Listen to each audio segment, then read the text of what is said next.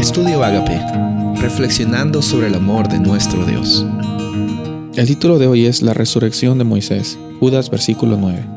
Pero cuando el arcángel Miguel contendía con el diablo, disputando con él por el cuerpo de Moisés, no se atrevió a proferir juicio de maldición contra él, sino que dijo, el Señor te reprenda. Durante todo este, estos tres meses de esta serie que hemos hablado específicamente acerca del libro de Deuteronomio, hemos visto a una persona, a una persona llamada Moisés.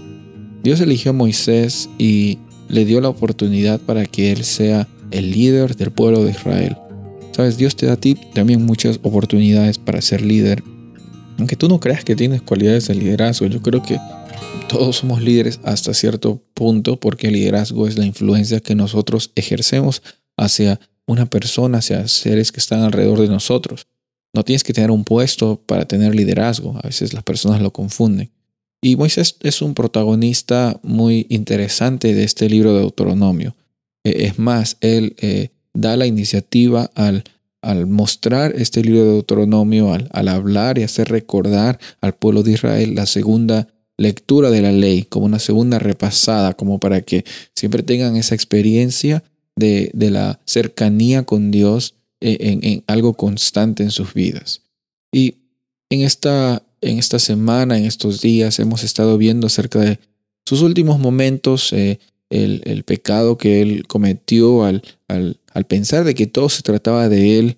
Eh, hemos visto de que no se trató también de, de, ponerle un dedo a Moisés y, y señalarle su pecado, sino de mostrar que si bien es cierto el pecado es grande, Dios es más grande, le dio Incluso a pesar de las consecuencias, le dio Dios la oportunidad a Moisés de ver la tierra prometida para saber de que Dios cumple sus promesas.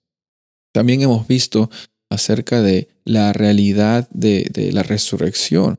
La resurrección no es algo que solamente Jesús ha hecho, todo lo contrario, por Jesús, por su muerte primero y por su resurrección, es que tú y yo tenemos la oportunidad de pasar por la misma experiencia. Por eso es que en la Biblia nos muestran bastantes veces la realidad en el Nuevo Testamento de la resurrección para que vivamos esa vida con esperanza. Van a haber tribulaciones, van a haber circunstancias difíciles, pero este mundo no es nuestro final y también el futuro no es nuestro final.